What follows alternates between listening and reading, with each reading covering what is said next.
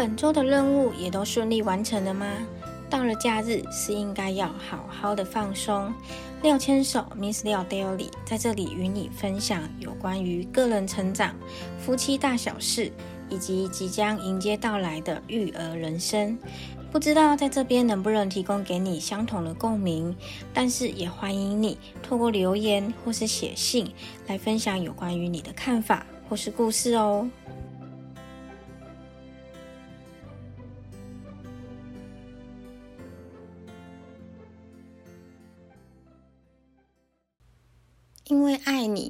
所以我想要为你煮一顿饭。前阵子因为疫情的关系，还蛮多人都在居家办公的。也因为居家办公的关系，还蛮多人开始去发展平常没有做的事情，比如说煮饭啊、画画、书法，或者是有关于手工艺的其他事情等等。如果说家人也在居家办公的话，就会多出还蛮多相处的时间。蛮多人都是利用这段时间，感情慢慢变好。当然，也有人因为这段时间，所以就是因为相处时间变长了嘛，所以也变得很常吵架。其实我认为，有的时候啊，吵架并不是一件坏事。毕竟有很多事情可能在说的过程中很容易产生误会，彼此如果没有把误会解开的话，反而可能会更加难过。当然，我们刚刚所提到的吵架。并不是一定要吵到面红耳赤，一定要吵得悲西悲哇那一种。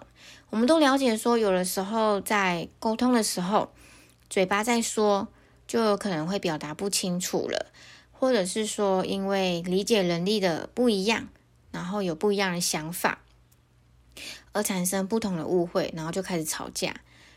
不过呢，嗯，毕竟每个人的生长环境不同嘛，思考模式自然也会不同啦。像是我们自己跟自己的爸爸妈妈、兄弟姐妹，有时候都意见不合，吵架了，或者是说突然就看对方不顺眼，他讲什么都不想听。所以，我们怎么可能去？我们怎么可以去期待说自己的老公啊、自己的男朋友，或是自己的朋友，甚至是职场上的同事？要去理解你的说法或是你的看法呢？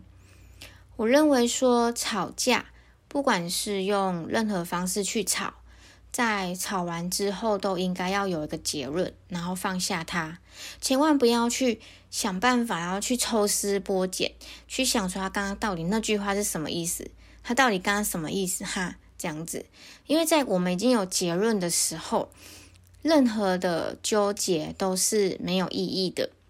虽然说，呃，我们刚刚这样子平铺直述的说完还蛮轻松的，但是这真的是一件还蛮值得学习的事情，也是我一直都在学习的，也就是所谓的对事不对人这件事情。嗯，毕竟你知道的嘛，有些人说话就是比较直，一个肠子直到底；有些人说话就会比较婉转。那一样米养百样人，我们不可能去要求别人跟我们有一样的思考模式或者是说话方式。但是呢，如果我们只针对事情去解决的话，相信事情都会很容易顺利的完成。那我在学习的呢，也是这件事情。同时，我也同样发现一件蛮有趣的事情：有些人说话直，有他说话直的好处；婉转，其实也有它婉转的好处。所以，有的时候我们在沟通、在吵架的时候，都应该要记得不要去针对于他的口气、他的语气、他话中有话的东西。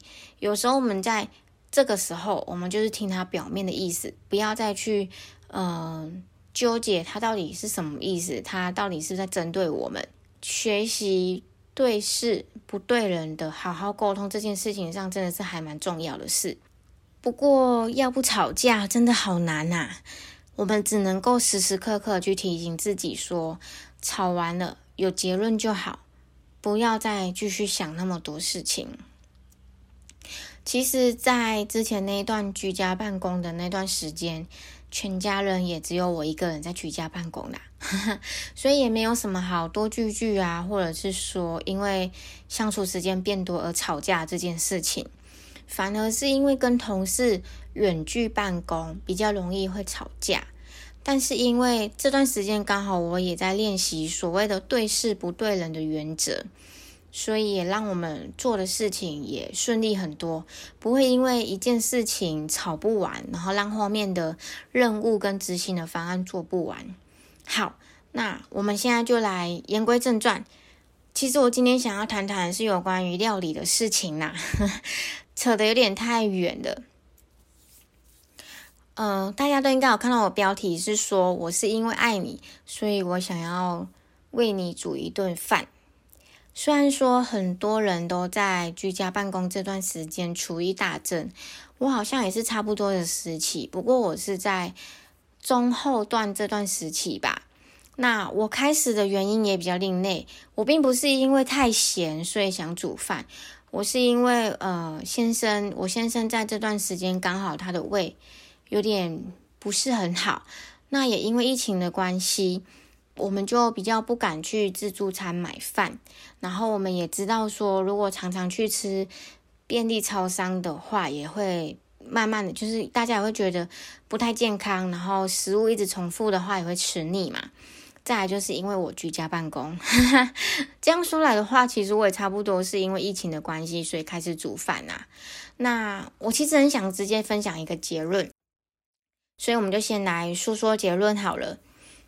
虽然说我的出发点是我想要帮我的先生准备午餐，但是因为其实我们廖先生跟廖太太跟家人是一起住的，所以其实。并不是只有准备一份，而是一次要准备非常多的午餐。然后也因为大家都有不想吃的东西，所以在准备出来的时候也稍微有点麻烦。比如说我可爱的先生，他就不吃芹菜，像是这一类的。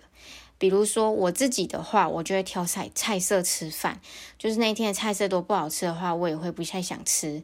我觉得其实我更刁民，当然其实每个人的口味不同，本来就会这样子。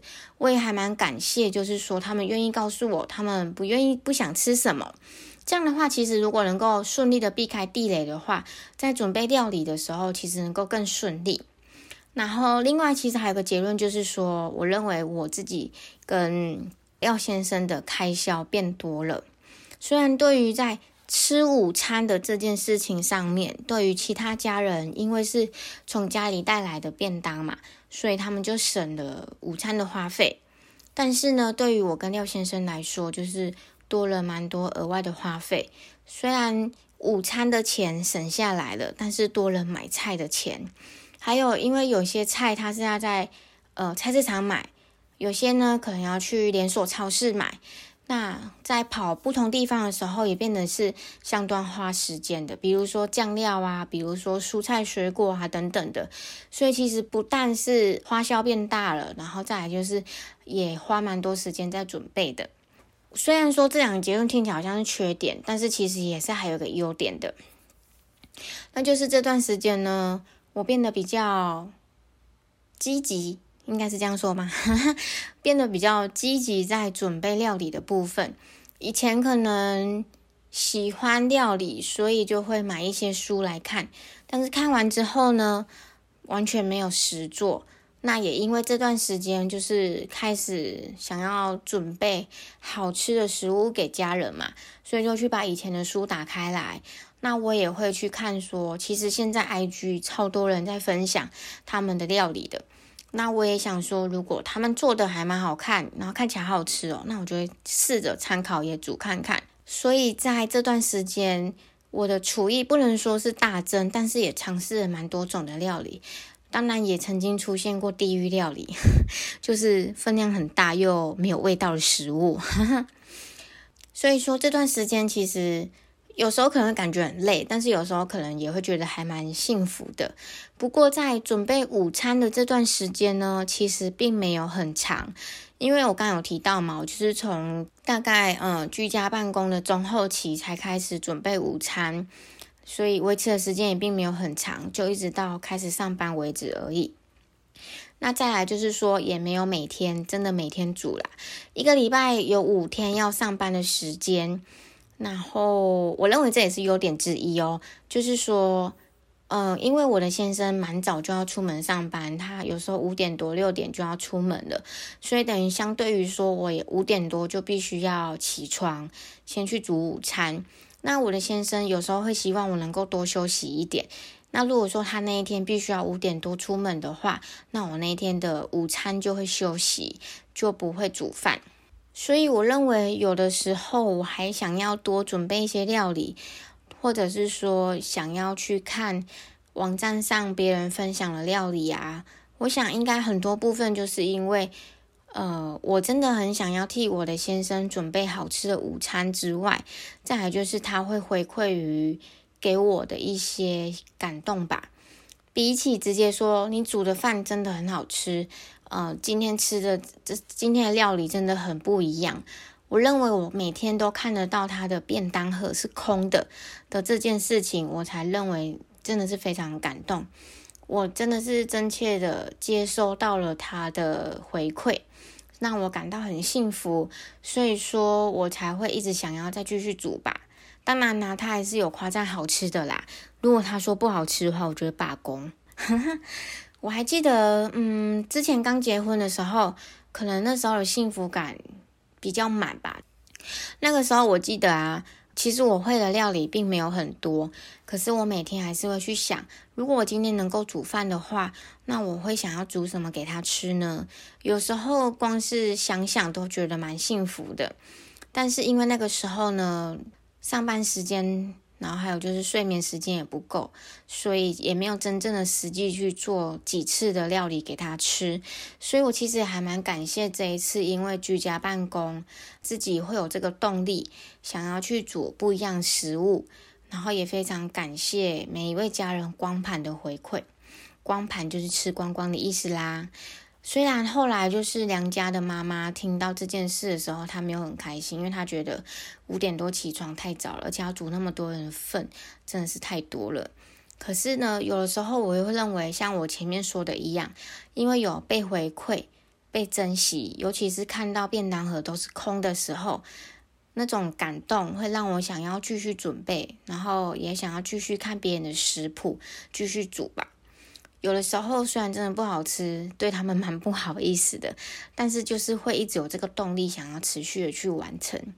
那再来就是另外一件事情，就是我想是因为我真的很爱我的先生吧，所以他的一点透露的讯息出来，我就会觉得我非常有动力，想要继续去完成，想要再帮他做饭。虽然说现在已经回归正常上班了。比较少时间能够再做饭给他当做午餐去吃，但是如果未来的假日还有时间的话，我想我还是会想要继续为他准备吧。尤其假日准备的话，他也会跟我一起准备哦，我会觉得这样更幸福呢。所以说，有时候看起来很辛苦、很辛苦的事情。可能当事人感觉起来并没有那么辛苦，反而是觉得很幸福哦，因为他是被珍惜的，他被疼爱着的那种氛围下在做那件事情，所以这一切才会更加让人感到开心，更加甘之如饴吧。同时也呼应到了我们今天的主题，就是因为有爱你的这份心意，所以我才想要为你煮一顿饭。